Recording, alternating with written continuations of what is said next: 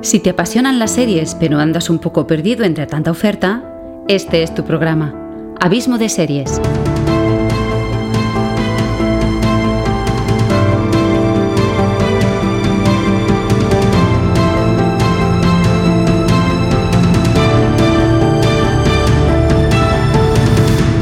Con todos vosotros, Xavi Villanueva. Hola a todos y bienvenidos a este décimo programa de Abismo de Series. Hay que ver cómo pasa el tiempo, 10 programas ya. La verdad que para mí es todo un orgullo. Lleva muchísimo trabajo hacer cada uno de los programas y el día tiene las horas que tiene. Y encima no paro de hacer más y más podcasts y escribir más y más artículos en el blog. Pero ¿qué os voy a contar? Cuando algo te apasiona, uno no tiene límites. De hecho, no quiero anunciar mucho, pero no me puedo ni quiero callar. Que a partir de mediados de febrero aproximadamente, habrán más novedades en Abismo FM. Estoy acabando de cuadrar cosas y de confeccionar una estrategia de trabajo que me permitan llevar a cabo una cosa que se me ha metido entre ceja y ceja. Y a mí, cuando algo se me mete entre ceja y ceja, mm, soy de los que no ceja en el empeño. Yo y mis bromas semánticas. Eh, nada. En breve os seguiré informando. En cualquiera de mis podcasts, en Facebook y Twitter y evidentemente en el blog, en el que como siempre te invito y te aconsejo que te suscribas. Además, recibirás dos ebooks y dos audiolibros totalmente gratis tan solo por suscribirte a abismofm.com. Así recibirás directamente en tu mail todos los contenidos del blog, sin tener que perder ni un solo segundo de tu precioso tiempo en buscarlos. Suscríbete a abismofm.com. Haré todo lo posible porque no te arrepientas. Dicho esto, paso a enumerarte el sumario de hoy. En la actualidad seriéfila os contaré novedades sobre las segundas temporadas tanto de The Big Little Lies como The Handmaid's Tale y del estreno de la nueva serie de Steven Soderbergh y de la implicación de Brian Fuller en el proyecto de la adaptación a serie de las crónicas vampíricas de Anne Rice. En la sección En profundidad os traigo el extenso análisis que hice en el blog hace un par de semanas donde hacía mi particular lista de las que para mí habían sido las 10 mejores series del año 2017, con el añadido de las listas particulares de los que yo considero los 10 mejores críticos del universo seriéfilo estatal. Sumando los puntos de las 11 listas, confeccioné lo que denominé el ranking Abismo FM de las 10 mejores series de 2017 que podrás escuchar en unos pocos minutos. Tras esto, hoy volveremos a contar con la peculiar sección de nuestro excéntrico crítico cítrico, el único e inigualable Emilio Dollar Baby que nos desmontará la fantástica serie de Leftovers. Y hoy en la sección de entrevistas al borde del abismo, os traigo a un crack del mundo de la comunicación.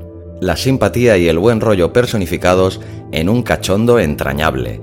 Y un profesional como la copa de un pino que no es otro que el gran Oliver Oliva, que hace tan solo unos pocos días nos sorprendió a todos con su fantástico programa Buenos días Mundo, que pasó de ser de emisión semanal a convertirse en un daily evidentemente quiere decir que un programa diario, lo cual es todo un reto.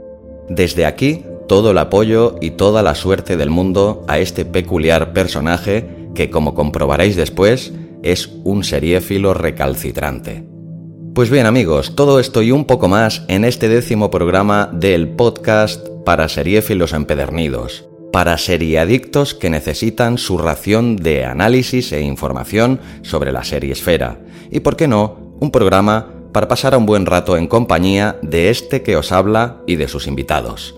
Estimados oyentes, doy por inaugurado el programa de Abismo Pero, ¿te quieres callar ya? ¿Que has comido lengua o qué? Venga, hombre, venga. Vale, vale. Hay que ver qué genio se gasta don Emilio. Empieza Abismo de Series.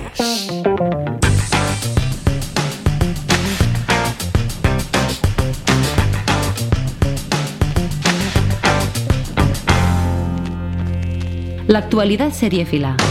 Tras el rotundo éxito cosechado por Big Little Lies en todos los certámenes seriéfilos que la han encumbrado junto a The Handmaid's Tale como las dos grandes triunfadoras del 2017, nos siguen llegando noticias que nos hacen tener más ganas, si cabe, de que llegue esta esperadísima segunda temporada.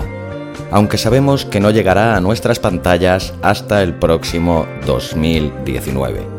La noticia que nos sorprendió la semana pasada es la de una nueva incorporación a su ya sobresaliente elenco, ni más ni menos que una de las divas de Hollywood de las últimas décadas, la inmensa Meryl Streep. La veterana actriz interpretará a la madre del personaje interpretado por Alexander Skarsgård, flamante ganador del Globo de Oro al mejor actor secundario. O lo que es lo mismo, será la suegra de Celeste, personaje interpretado por Nicole Kidman, que merecidamente se llevó el Globo de Oro a la mejor actriz de miniserie.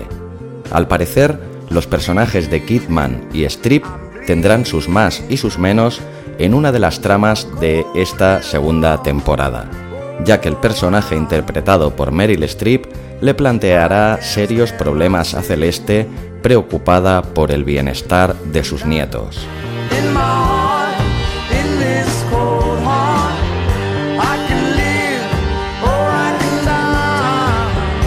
Esta nueva entrega de la serie volverá a contar con siete capítulos, escritos todos por David E. Kelly, al igual que en la primera temporada. Kelly ha contado con la supervisión y la ayuda de Liane Moriarty, autora de la novela en la que se basó la primera temporada y, como novedad, Andrea Reynolds será la encargada de sustituir a Jean-Marc Vallée en la dirección de todos los episodios con ganas de saber más. Seguiremos informando.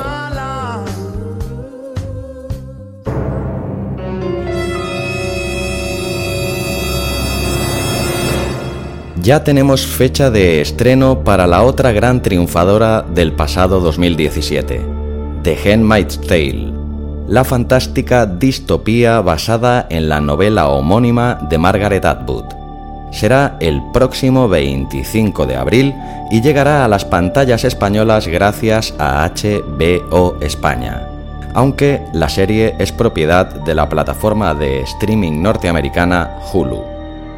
Esta segunda temporada de The Handmaid's Tale nos mostrará nuevas localizaciones de este terrorífico estado teocrático denominado Gilead, de las que nos habían hablado en la primera temporada, pero que aún no habíamos visto como son las colonias, una especie de campos de concentración a los que son enviadas las criadas que no hayan cumplido a rajatabla con el orden establecido.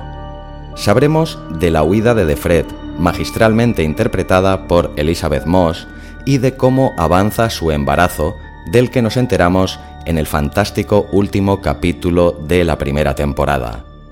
Acabo de ver el tráiler de esta segunda temporada justo ahora mismo y me ha dejado cautivado. Continúa la exquisitez suprema en la fotografía y en la ambientación y nos muestra imágenes de esas espeluznantes colonias que nos mostrarán y algunos planos impactantes, como un primerísimo primer plano donde se ve a Defred con un bozal y otro donde se la ve ensangrentada sugerentes imágenes que alimentan nuestras ganas de ver qué nos tiene preparado Bruce Miller, el showrunner de la serie, para esta ansiada segunda temporada de una serie de aquellas que no dejan absolutamente a nadie indiferente.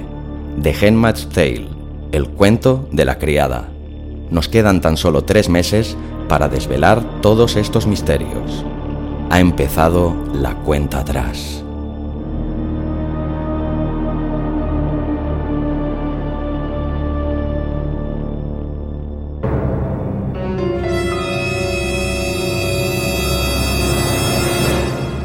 Si hace un par de capítulos de Abismo de Series os anunciaba que Brian Fuller había abandonado la serie American Gods en su fase de guionización, ahora os traigo el nuevo e interesante proyecto en el que se ha embarcado.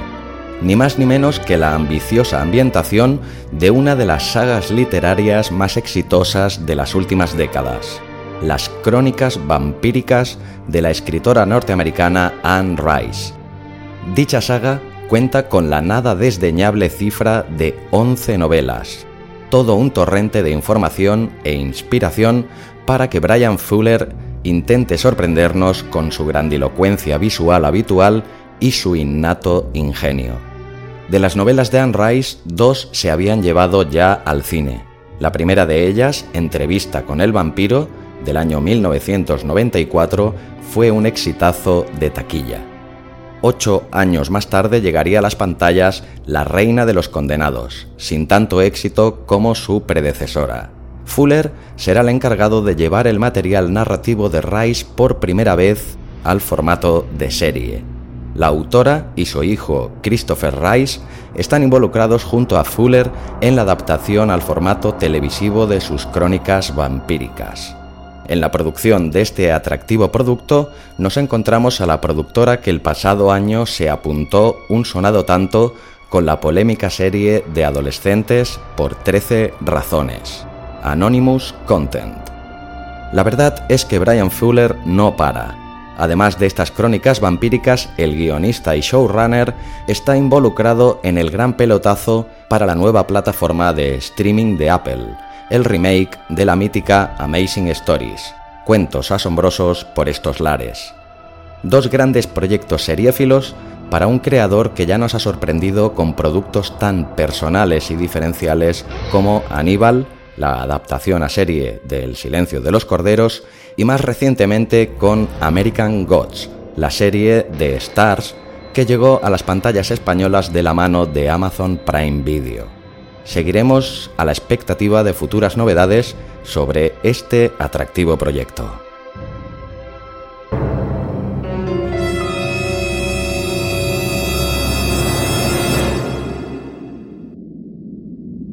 Hace unos cuantos programas os anuncié la llegada a HBO de la nueva serie del talentoso Steven Soderbergh, que hace tres años nos sorprendió a todos con el drama médico de Nick, que si aún no has visto, os recomiendo encarecidamente, ya que es una de mis series favoritas de los últimos años.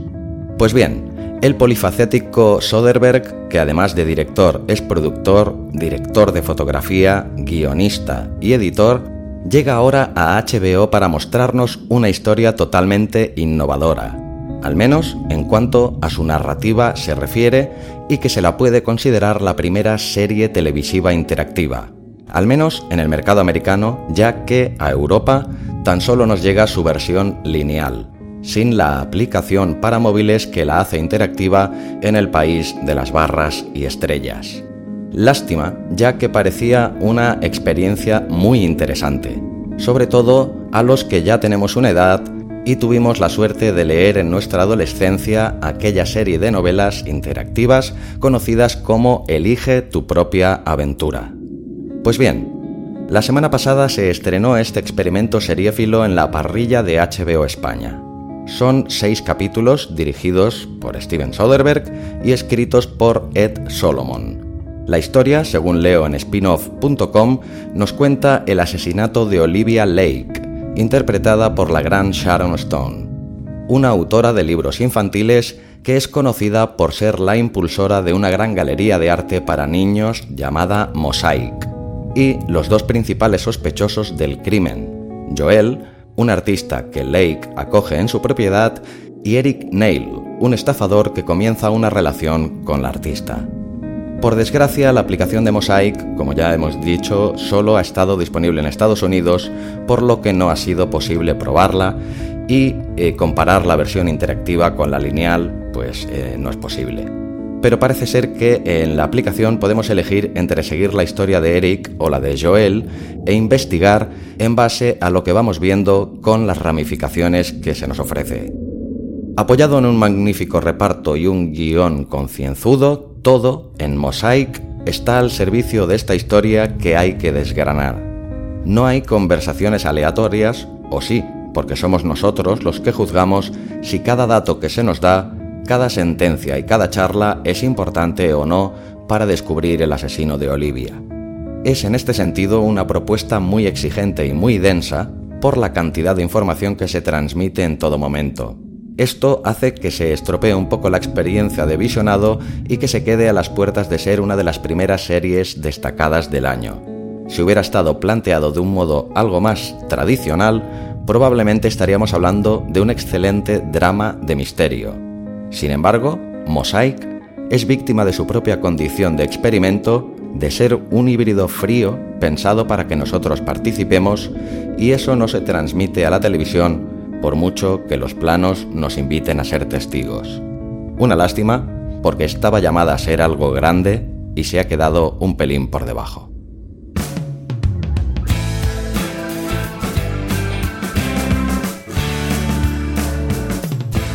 En profundidad.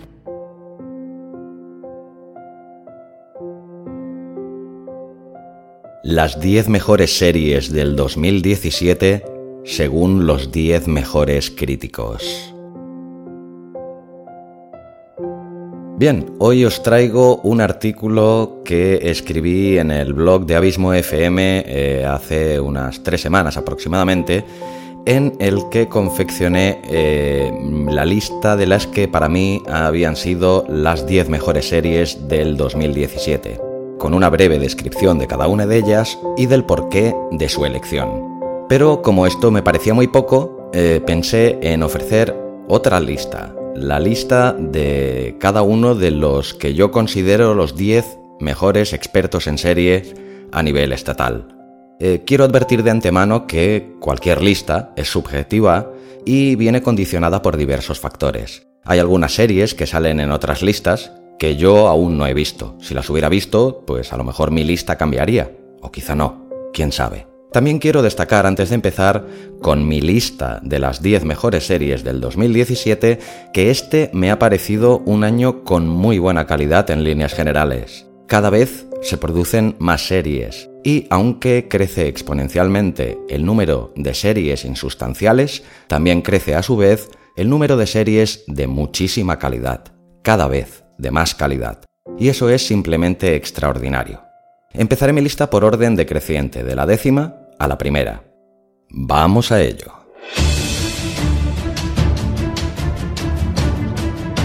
Diez. Relic. Relic ha sido emitida por la BBC, HBO España por estos lares. Cuenta en su reparto con un sorprendente Richard Dormer como protagonista, eh, que recordamos que era Beric Dondarrion, el líder de la Hermandad sin estandarte en Juego de Tronos. Relic es un thriller que tiene la particularidad que nos explica la historia al revés. Por si no os habíais dado cuenta, Relic es killer, asesino, escrito al revés. El planteamiento recuerda mucho a Memento, del inmenso Christopher Nolan. Richard Dormer es Gabriel, un rudo agente de policía que investiga a un asesino en serie que agrede a sus víctimas con ácido. Él es una de las víctimas. Para explicarnos la historia, Williams ha optado por este artificio cinematográfico de contarnos la historia en sentido inverso. Vemos lo que ha pasado al protagonista y vamos retrocediendo en el tiempo con él para ver cómo ha ido sucediendo todo y haciéndonos partícipes de sus avances en el caso. Partimos con un sospechoso inicial que a medida que vamos retrocediendo en el tiempo cada vez parece menos sospechoso y se nos abren nuevas expectativas. Es curioso porque puedes ver a los personajes haciendo algo que no entiendes en absoluto y en la secuencia posterior, como retrocede, entiendes qué les lleva a actuar así. La premisa y la propuesta son buenas, pero el primer capítulo es lento y no engancha. Además, el tema de explicar la historia hacia atrás se hace sumamente tedioso a veces, ya que en ocasiones no entiendes lo que pasa y requiere un esfuerzo extra muy grande por parte del espectador. A partir del cuarto capítulo, en cambio, todo cambia. La serie se transforma, coge otro ritmo y otro tono. Ya conocemos más al personaje principal y nos ayuda a empatizar más con él. Su matrimonio naufraga, él se cepilla a todas las jovencitas que puede en su radio más cercano y tiene una relación más o menos estable con su compañera, también policía, interpretada por Jodie Balfour. Cada capítulo, la historia y los personajes crecen más.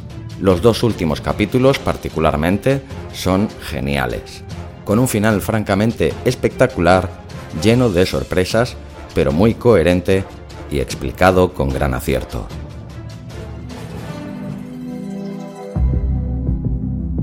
9. Stranger Things, temporada 2. Si hablamos de entretenimiento en el más amplio sentido de la palabra, Stranger Things es tu serie. La primera temporada había dejado el listón muy alto. Esta segunda, aunque no inventa nada, más bien lo repite, por suerte, aportando más cosas, me ha parecido incluso más completa. He notado una mejora sustancial sobre todo en la fotografía y en el CGI, los efectos especiales, más elaborados y complejos que en la anterior temporada. Se ve que los hermanos Duffer se han sabido ganar con creces la confianza de los directivos de Netflix, que han sido generosos en su dotación presupuestaria para con esta segunda temporada. He visto también una Winona Ryder menos sobreactuada. Los niños, al igual que en la temporada anterior, están que se salen. En algún caso, como en el de Dustin, el niño desdentado, tomando un protagonismo que le viene que ni pintado, aunque se lo robe a Mike, que esta temporada pasa más a un segundo plano.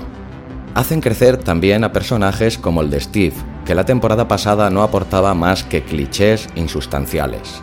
Ese rol lo asume esta temporada el personaje de Billy y su ridícula peluca.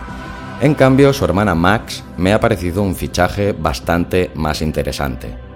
Sean Astin, que interpretaba a Sansagath en El Señor de los Anillos, aporta su granito de arena con un personaje con unos cuantos estereotipos, pero que cae bien, y está bien interpretado. Y si me tuviera que quedar con algún personaje sería sin duda con el Sheriff Hopper, que esta temporada nos ha mostrado su lado más tierno y humano como padre adoptivo, un tanto torpe, pero entrañable.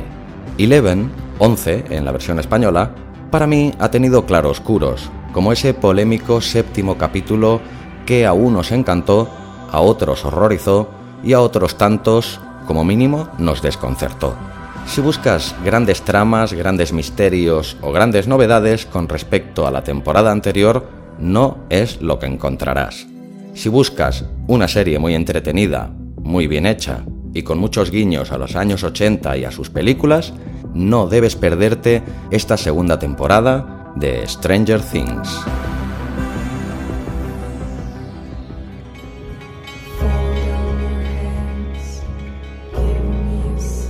8. Dark.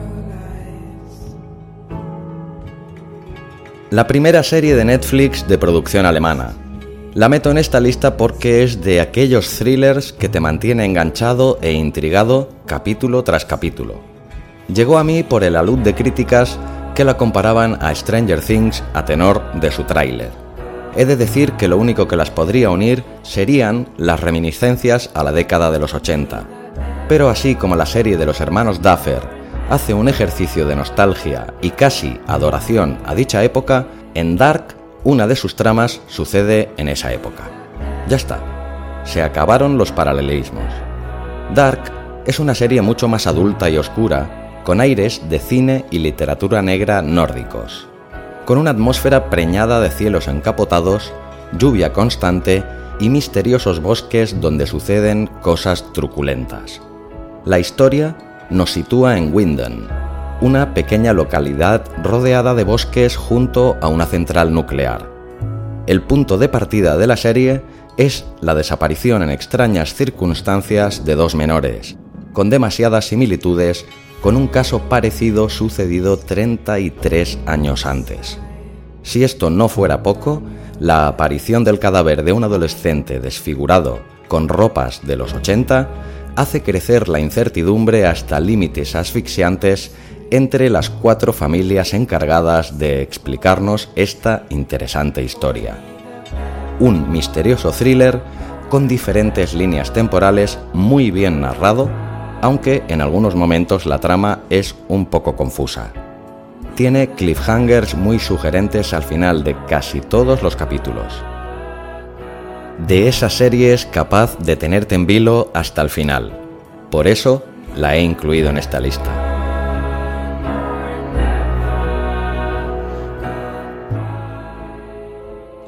...7. Mindhunter Aunque el showrunner de la serie es el guionista Joe Penhall, se nota la mano del gran David Fincher en su atmósfera, un tanto claustrofóbica a veces, y en la precisión del desarrollo de sus personajes. Fincher nunca da puntada sin hilo y la verdad es que a este hombre se le da muy bien esto de hilvanar historias. En este caso, una investigación criminal que nos adentra en las mentes de psicópatas en extremo inteligentes y de formas muy refinadas, además de creativas. La serie nos muestra la investigación de dos agentes del FBI interpretados por Jonathan Groff y Holt McCallany, ambos muy convincentes.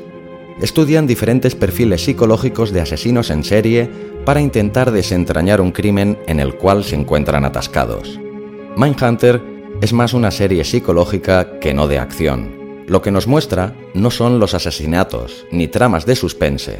Nos adentra en las mentes de sus protagonistas principales mostrándonos sus diferentes idiosincrasias, sus ideas y pensamientos, y cómo afrontan la investigación cada uno de ellos. Tiene un tempo lento, pero engancha. Los interrogatorios son parte vital de la historia, en ellos, los dos protagonistas nos muestran sus diferentes maneras de actuar y cómo se van ganando la confianza del interrogado para sonsacarle la información que tanto ansían. Le hacen creer que están de su parte, empatizando con él por el bien de la investigación. A veces, haciendo al espectador plantearse sobre la moralidad de los métodos empleados. Hay que recordar que los asesinos en serie que salen en Mindhunter entre ellos Ed Kemper, no pertenecen a la ficción, existieron en realidad. Quien no la haya visto, que no espere una serie de acción al uso, un thriller vibrante, porque Mindhunter no es eso, es algo muy diferente. Pero os aseguro, porque lo he vivido en mis propias carnes, que engancha. Merece sin duda estar entre las 10 mejores series del 2017. La serie está basada en un libro de John Douglas titulado Mindhunter, Inside the FBI's Elite Serial Crime Unit, y ha sido renovada por una segunda temporada. Se centrará en una investigación real sobre una treintena de asesinatos de niños y adolescentes afroamericanos acaecidos en Atlanta entre los años 1979 y 1981.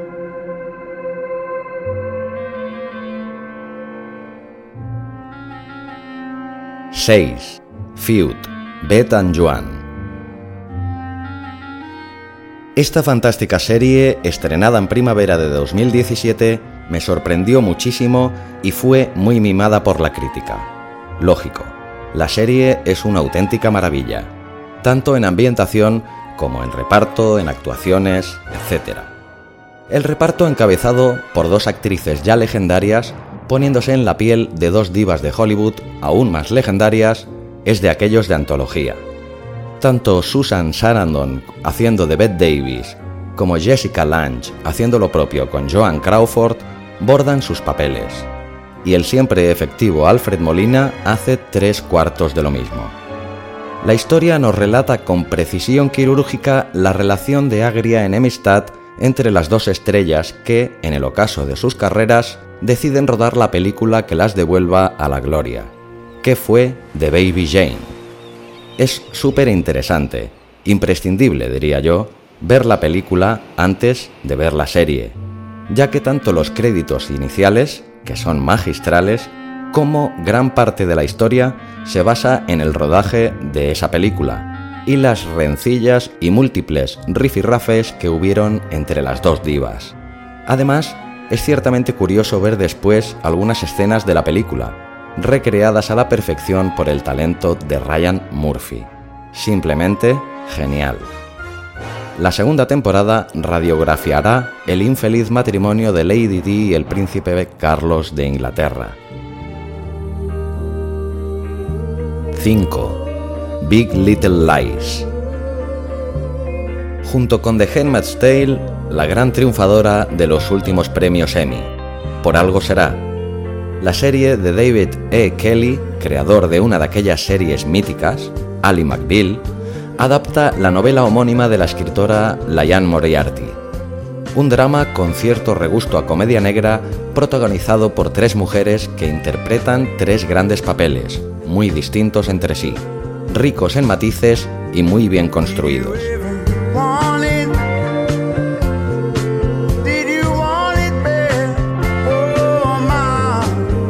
Con unas tramas coherentes y bien escritas, así como sus diálogos.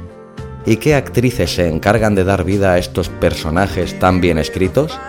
Nada más y nada menos que Reese Witherspoon, Nicole Kidman, Emmy a la mejor actriz de miniserie 2017 y Laura Dern, que se llevó el mismo premio pero a actriz secundaria. Tanto Reese Witherspoon como Nicole Kidman ejercen también como productoras de la serie. La historia nos sitúa en Monterrey, una comunidad de gente adinerada de California. Por sintetizar, diré que uno de los mensajes más claros que nos deja la serie es los ricos también tienen problemas, también pueden ser importantes y también sufren por ellos. Aunque se ha hablado mucho si es una historia de, por y para mujeres, no estoy en absoluto de acuerdo. Por dar solo un dato, su showrunner y el director de todos los capítulos son varones. Lo único que puede motivar un pensamiento así es la costumbre de ver historias donde los protagonistas absolutos son masculinos y los femeninos normalmente solo tienen roles secundarios. Y aquí, en Big Little Lies, pasa todo lo contrario, ya que los personajes masculinos no tienen reservado un papel secundario en absoluto. Tienen tramas potentes y con relevancia argumental, solamente que no son los protagonistas. Otro punto a favor es su duración. Siete capítulos que no alargan el chicle argumental innecesariamente. Tres actos muy bien definidos y que mantienen la coherencia. Tiene una excelente presentación de personajes, un muy buen desarrollo de tramas, un clímax intenso, bien construido y bien ejecutado, y un final coherente y bien explicado que rompe muchos clichés de comportamiento femenino. Big Little Lies explica situaciones difíciles como el abuso escolar, el maltrato y la infidelidad con una exquisitez y un buen gusto dignos de alabanza que la hacen bien merecedora de estar, sin duda, entre las 10 mejores series del 2017.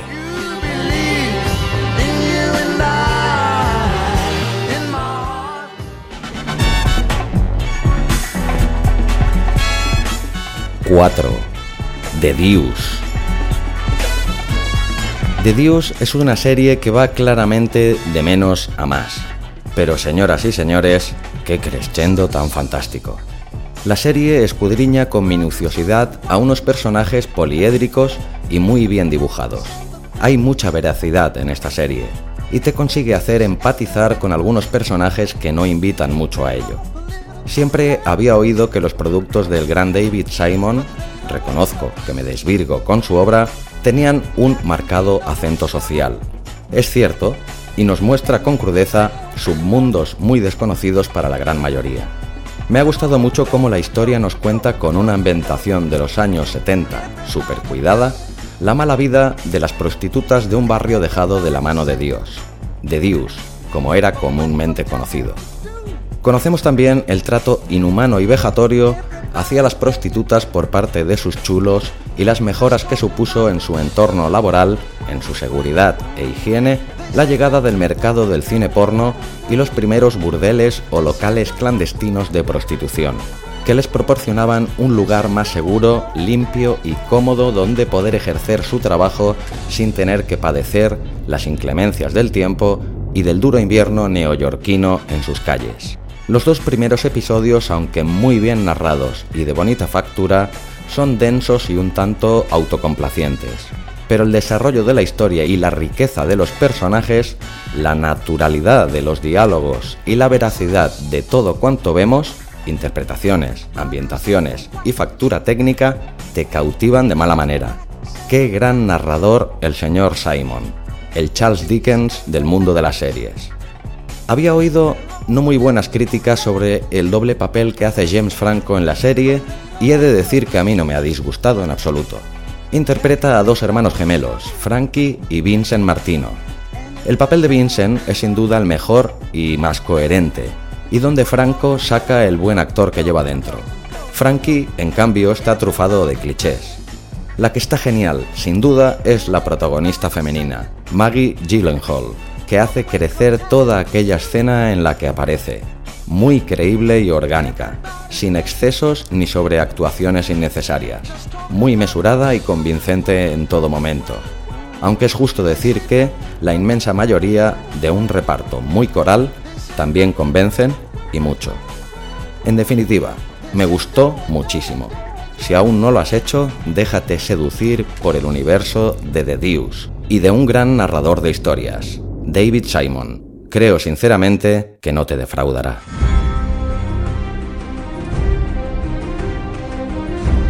¡3! Juego de Tronos.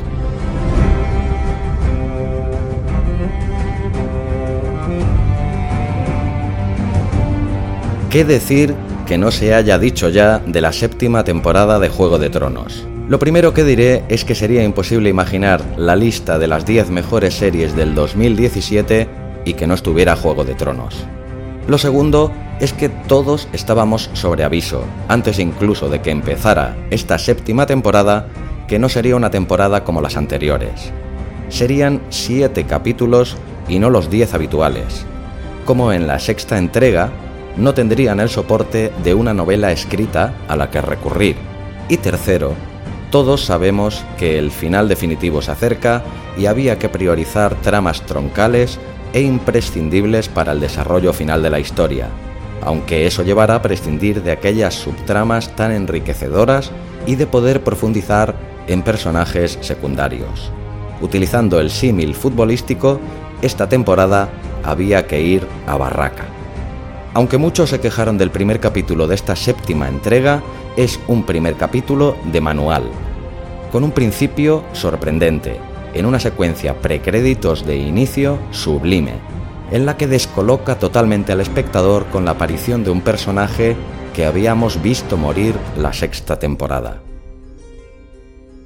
Tras el fulgurante inicio, este primer capítulo cumple a la perfección su función de situarnos a los personajes y sus respectivas tramas con un final de capítulo espectacular en ese rocadragón tan vasco. Si en algo se ha caracterizado siempre Juego de Tronos es en tomarse su tiempo en desarrollar las tramas y la construcción de personajes. Si alguien no tenía claro que una temporada de solo siete capítulos alteraría esto, la serie no tardó en corroborarlo. Las tramas principales se han agilizado, otras han desaparecido y quizá por primera vez se ha utilizado el artificio narrativo de la elipsis temporal que tanto han criticado algunos y que yo veo totalmente justificado. En este frenesí argumental, HBO ha decidido dar el todo por el todo en el sentido presupuestario y esta temporada nos ha regalado batallas espectaculares, acción a mansalva, dragones cada vez más mejorados a casco porro, un oso zombie y un multitudinario ejército de la noche con una infraestructura tan sorprendente capaz de acarrear cadenas aptas para arrastrar a tres convoyes del AVE. Con esta agilidad trepidante llegamos al criticadísimo sexto episodio. He dicho que sería breve, lo seré. Tiene algunos errores de coherencia que considero de poca relevancia, justificables por la necesidad de aligerar metraje y salvados con bastante dignidad. Errores de muchísimo más peso en otras series o películas no han levantado tantísimas ampollas. Como entretenimiento, es un capítulo ejemplificador y técnica y visualmente es sencillamente extraordinario. El séptimo y último capítulo, como nos tienen mal acostumbrados Benioff y Weiss, es otra obra maestra de guion, resolución narrativa, ejecución técnica, interpretación, 81 minutos de metraje coronados con un cliffhanger final a la altura de las circunstancias, órdago cinematográfico mayúsculo, explosión de arte, onanismo audiovisual. Mi nota final es un notable alto, digno de estar en este podium de las 10 mejores series del 2017. Si no está aún más arriba, es más por la calidad de sus competidoras y la novedad y originalidad de sus propuestas que por errores de una de las mejores series de toda la historia, Juego de Tronos.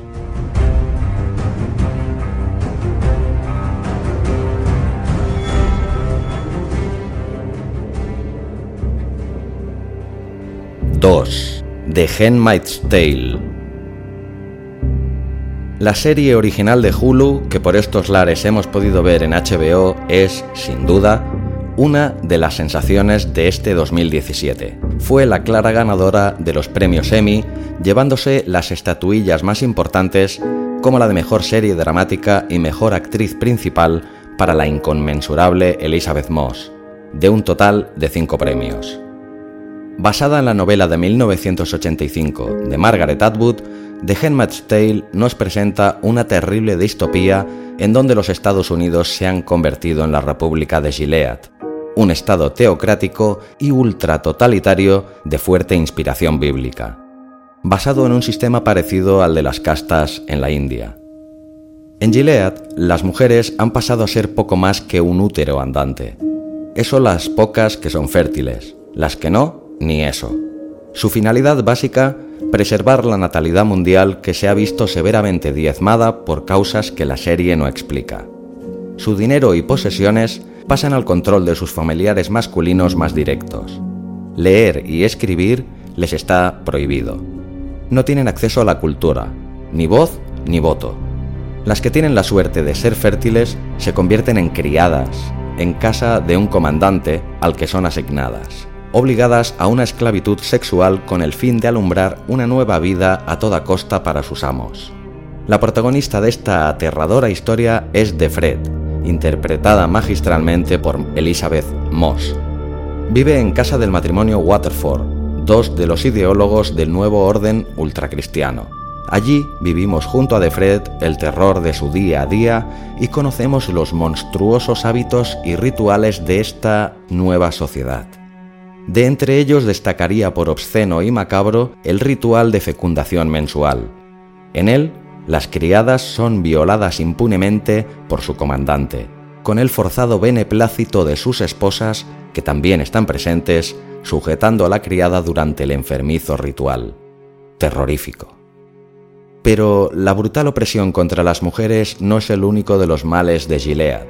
La persecución de la homosexualidad y su brutal represión la manipulación de la información, la amputación de libertades y de derechos sociales, todo ello está muy presente en la serie, recordándonos un pasado no muy lejano y no muy distinto, previniéndonos de lo cerca que estamos a veces de emularlo en el presente, y lo fácil que sería derivar hacia algo similar en el futuro.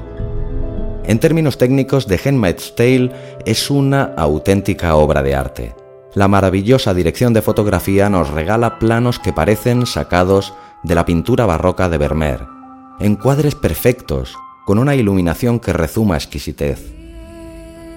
Toda la obra es muy visual y juega mucho con los colores.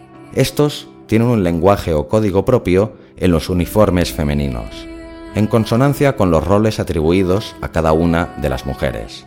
El rojo para mujeres fértiles, llamadas criadas, el azul para esposas infértiles de los comandantes, el verde, mujeres infértiles dedicadas al servicio, también llamadas martas, marrón para mujeres mayores encargadas de formar a las futuras criadas, llamadas tías. Las interpretaciones y la dirección también son sublimes. La banda sonora se convierte en todo momento en algo orgánico, otro protagonista, con un buen gusto abrumador, acompaña narrativamente la historia. Enfatiza los momentos más turbios, disparando nuestra empatía ante el terror que observamos. En definitiva, The Handmaid's Tale es una obra maestra.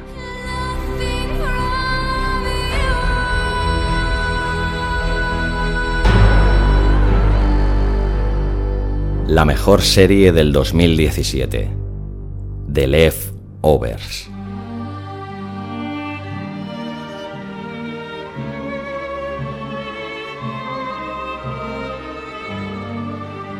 The Leftovers, en castellano, las sobras o los restos, Es una desgarradora historia que radiografía con maestría y un punto de surrealismo el dolor producido por la pérdida. Cómo seguir con tu vida con la tremenda frustración de no saber qué ha pasado o si volverás a ver algún día a las personas desaparecidas.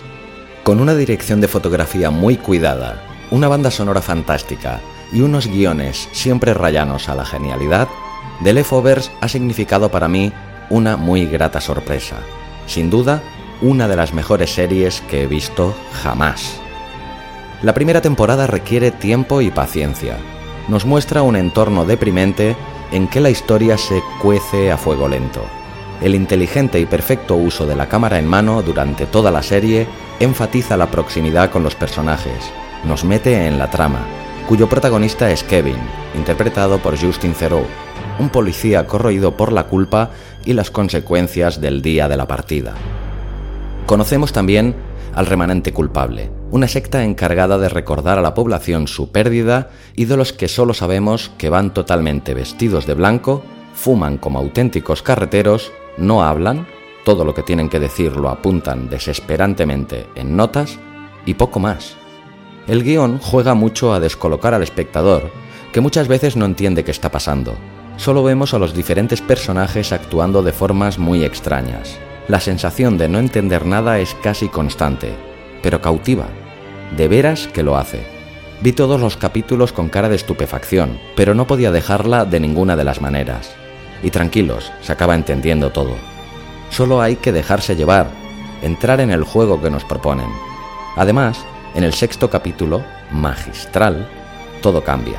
Entra en juego el personaje de Nora Darst, magistralmente interpretada por Carrie Coon, que da un giro radical a la historia y todo crece exponencialmente. Las dos temporadas restantes, The Leftovers se reinventa a sí misma en un derroche de imaginación y creatividad sin parangón. Kevin y Nora llegan al único pueblo de Estados Unidos donde no desapareció nadie el día de la partida. La segunda temporada, la pequeña localidad de Jardine, más conocida como Miracle, acoge a dos personas rotas, Kevin y Nora, que llegan con la intención de recomponerse. Los nuevos personajes y tramas, aún más desconcertantes, te involucran tanto en la historia que te harán sufrir y llorar con ellos, aunque también te sacarán más de una sonrisa y alguna que otra carcajada. Los diálogos son desgarradores y las interpretaciones de matrícula de honor. Serás partícipe de desapariciones, muertes, resurrecciones, viajes a universos paralelos. Toda la serie está trufada de metáforas y alegorías sobre cosas que todos conocemos muy bien, como la religión, la fe, la esperanza, las envidias, la deshumanización de los humanos. La tercera temporada, y por desgracia la última, sigue por los mismos derroteros surrealistas rizando más el rizo. Gran parte de la trama se traslada a Australia, donde, en unas localizaciones sobrecogedoras, lleva a los personajes a situaciones más rocambolescas si cabe. En uno de los capítulos más locos y desconcertantes de la temporada, y de la historia del cine y las series, sin duda, conoceremos a un personaje de lujo, ni más ni menos que a Dios, y en un entorno delirante, en un crucero alquilado por unos adoradores del sexo disfrazados de leones que tienen montada una buena bacanal. El capítulo final de The Leftovers es soberbio, magnífico, memorable, una fina obra de orfebrería cinematográfica plagado de sensibilidad y buen criterio, da respuesta con genialidad a todo lo que tenía que dar respuesta. En definitiva, The Leftovers es una joya que ha pasado desapercibida para el gran público. La serie trata temas tan complejos como la pérdida, el dolor, la religión, el rechazo, el engaño, la incomprensión y el amor. La serie explica con tanto acierto cosas inverosímiles como viajes en el tiempo, resurrecciones y saltos de fe que no queda más que quitarse el sombrero y recomendársela a cualquiera. Eso sí, no es una serie adecuada para hacer maratones. Podría ser perjudicial para tu salud mental. Conclusión, enorme.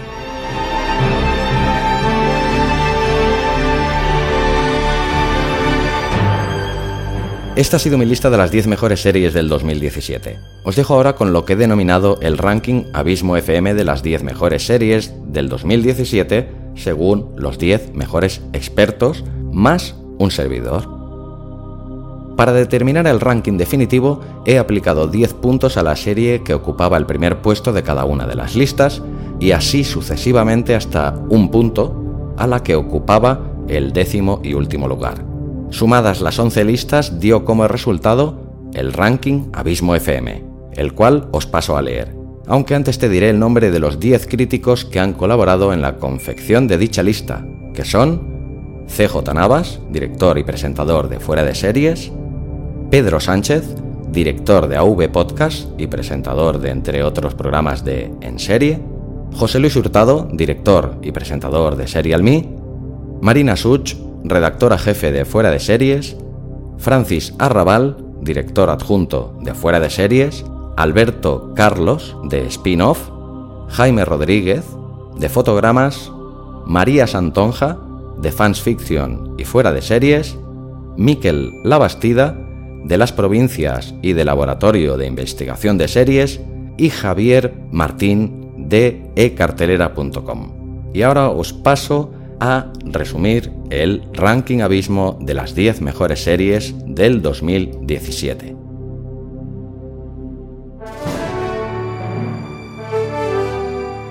Empezaré para darle un poquito de emoción, eh, como he hecho con mis series, de los últimos puestos hasta el primero. En los últimos puestos hay bastantes empates. La serie número 37 y la serie número 38 con tan solo un punto de votación están Relic y Americans. Los clasificados entre el 31 y el 36 con dos puntos de votaciones hay varias series, entre ellas Stranger Things, Mr. Robot, La Zona, Alias Grace, American Crime y Ricky Morty. Las posiciones comprendidas entre el 27 y el 30 nos encontramos con cuatro series, que recibieron tres puntos cada uno de ellas. Dark, El Ministerio del Tiempo, El Fin de la Comedia y Fargo. Entre los puestos 24 y 26 nos encontramos tres series que han recibido cuatro puntos cada uno de ellas. Vergüenza, El Jardín de Bronce y Brooklyn 44. En los puestos 22 y 23, con 5 puntos cada una, nos encontramos con la serie La Casa de Papel y la temporada 6 de Girls. En la posición número 21, con 6 puntos, nos encontramos la temporada 4 de Black Mirror. En la posición 19 y 20, con 7 puntos, nos encontramos la tercera temporada de Narcos y Star Trek Discovery. En los puestos 16, 17 y 18, con 8 puntos, las series American Gods, The God Place y Bojack Horseman. En la posición número 15, con 10 puntos, American Vandal. En la posición 14, con 11 puntos, la serie Día a Día.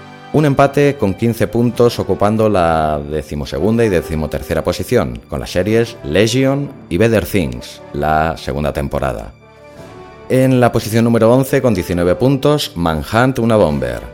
Y entramos en lo que sería el ranking de las 10 mejores series de Abismo FM.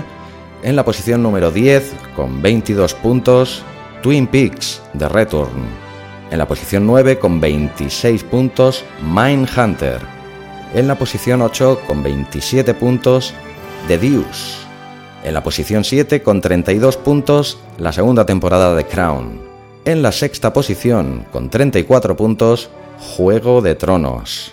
Nos encontramos en la cuarta y quinta posición con un empate a 37 puntos repartidos entre Feud, Bet Joan y Master of None, la segunda temporada y el podium del ranking Abismo FM en tercera posición con 60 puntos Big Little Lies. Segunda posición 74 puntos tercera temporada de The Leftovers. Y ganadora absoluta con 14 puntos de diferencia sobre la segunda, 88 puntos en total, la fantástica serie de Gen Might's Tale, el cuento de la criada que se ha convertido en la ganadora del ranking Abismo FM a las 10 mejores series del 2017.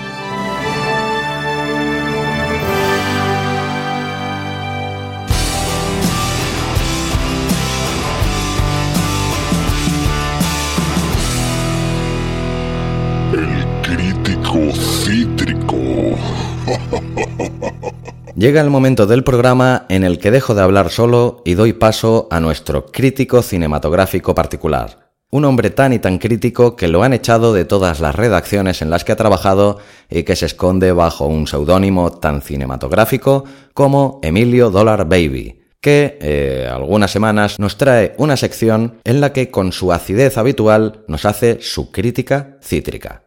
Queridos oyentes, con todos vosotros, el crítico cítrico, el único e inigualable Emilio Dollar Baby. Hola Emilio, ¿qué tal? ¿Cómo va todo? Hola Xavi, pues la verdad que no me puedo quejar. No ha empezado mal para mí este año 2018. Más bien al contrario. Vaya, me alegro de oírte decir esto, Emilio. ¿Cómo se llama la damisela en cuestión? Pillín, ¿cómo me conoces, canalla?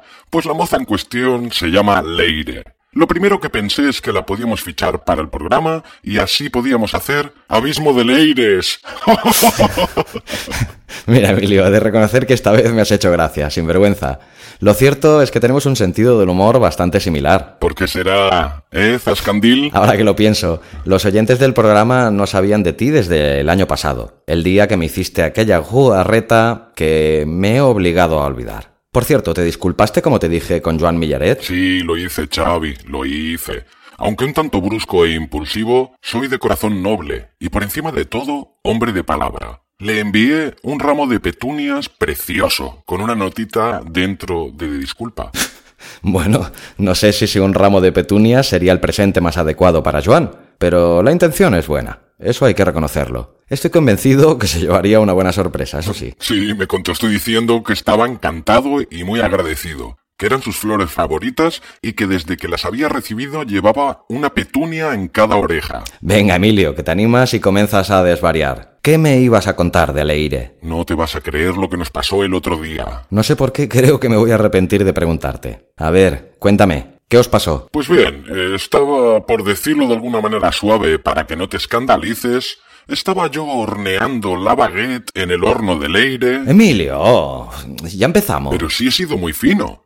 Pues nada, que estábamos en plena faena cuando Leire, que es muy bien hablada la muchacha, en un momento de éxtasis va y me dice sumamente excitada. Sosténgame, mi noble hidalgo, no sea que me desmaye mientras la cabalgo. Yo, que en otra situación me hubiera puesto como un Miura con sobredosis de Red Bull, no sé por qué, me entró un ataque de risa descomunal. No podía parar. En cambio, a Leire, que sufre de diversas alergias, le dio un severo ataque de estornudos, lo cual todavía me hizo reír más. Yo no podía parar de reír y ella no podía parar de estornudar, entrando en un peligroso bucle de catastróficas consecuencias. Ay, Emilio, me temo lo peor, ¿eh? Pues nada, que, aun en esas extrañas circunstancias, hubo un momento que sin parar de reír ni estornudar, nos miramos fijamente a los ojos y llegamos los dos a la vez al orgasmo más descomunal que he tenido jamás, por Dios. Desde entonces creo en Dios, en Alá, en Buda o en quien sea. Pero está claro que Dios existe. Leire, en un estado similar al mío, clavó sus uñas a mi espalda con tal violencia que me las clavó algo más de dos centímetros, la muy bestia.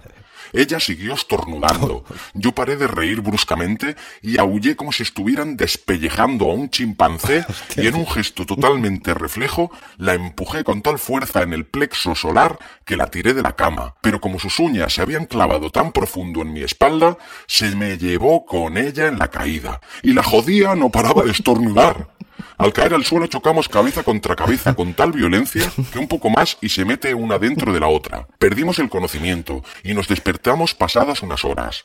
Llamamos a urgencias y nos enviaron una ambulancia. Cuando los enfermos nos vieron en la situación que estábamos, se asustaron mucho, pero no pudieron evitar soltar una sonrisilla maliciosa, ¿eh? Hay que ver, Emilio. Yo estoy convencido que te inventas más de la mitad, pero la verdad es que me resultan divertidas tus anécdotas. Espero que a la audiencia les resulten igual de divertidas, la verdad. Bueno, eh, ¿vamos por faena? ¿De qué serie nos vas a hacer hoy tu crítica cítrica? Cuéntame. Pues como no podía ser de otra manera, te voy a destripar la serie que tú has escogido como la mejor de todo el 2017, The Leftovers, que como vaticina muy bien su traducción al castellano, que vendría a ser algo así como las sobras, pues eso, que sobra. A ver, y según tú, ¿por qué? Pues porque es un tostón. Y lo mejor de todo es que lo es porque lo pretende ser. Es una paja mental del señor Lindelof de principio a fin. Que me diga dónde consigue esa hierba porque tiene que ser muy buena. La serie es pretenciosa. En todo momento nos vende lo genial que es y las ideas tan fantásticas que se le ocurren. Un torrente de dislates sin sentido. Eso sí, con una fotografía muy sobria y algunas actuaciones sobresalientes. Hombre, está bien que reconozcas al menos eso. Ya sabes, Xavi, que yo soy duro, pero también intento ser justo. Nada, que hay partes de la historia que están bien, pero es una serie que da muy mal rollo, que te deja jodido después de verla. Y yo qué quieres que te diga, no me gusta pasarlo mal. Precisamente yo eso lo veo como una de sus principales virtudes. Si te hace sentir mal es que, en cierto modo, te tienes que ver reflejado en alguno de los comportamientos que ves en la serie. Y eso duele. Creo que The Leftovers necesita de un ejercicio brutal de empatía, si no llegas a empatizar con los personajes y su situación, no creo que no sea problema de la serie, que se explica como un libro abierto.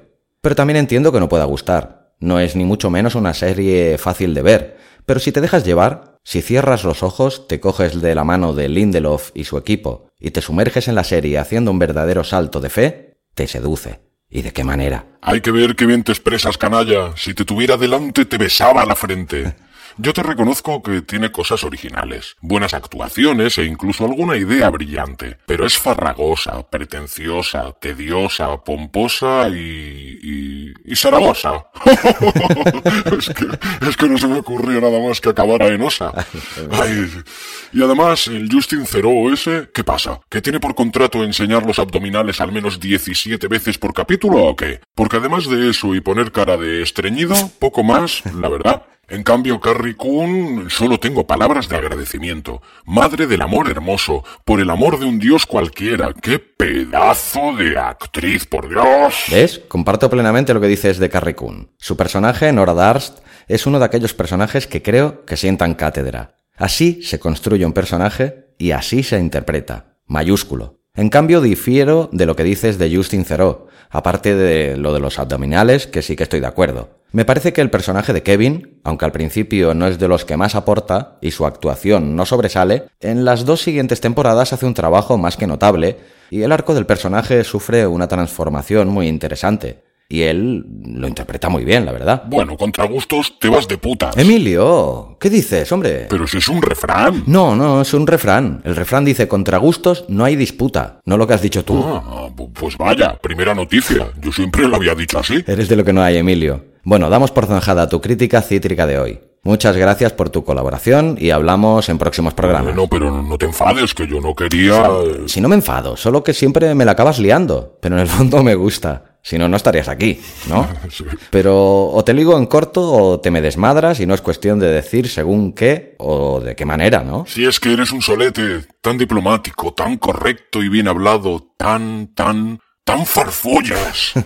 venga, Emilio, venga, cuídate. Un fuerte abrazo. Igualmente, bribón, que eres un bribón. Que te pego, leche, que te pego, que te pego. adiós, Emilio, adiós. Hay que ver este hombre, madre mía, qué cosas tiene. Ahora no me puedo quitar de la cabeza la imagen de él riendo, la aire estornudando, las uñas clavadas en la espalda. Ay, señor. Ay, qué cosas tiene. Ay, qué cosas tiene Emilio. Abismo FM. Una voz diferente y muy personal sobre series, podcast y mucho más.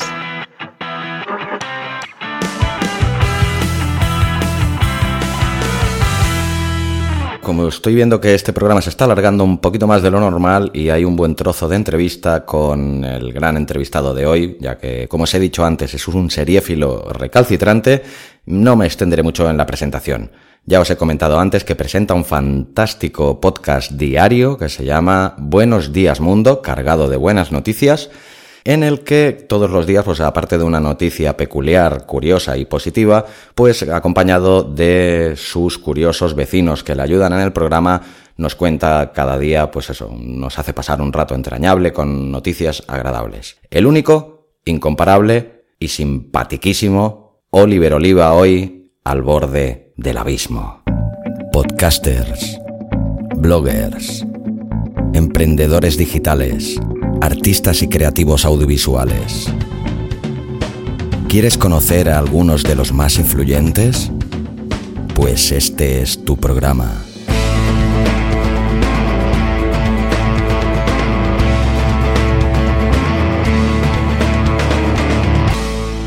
Al borde del abismo.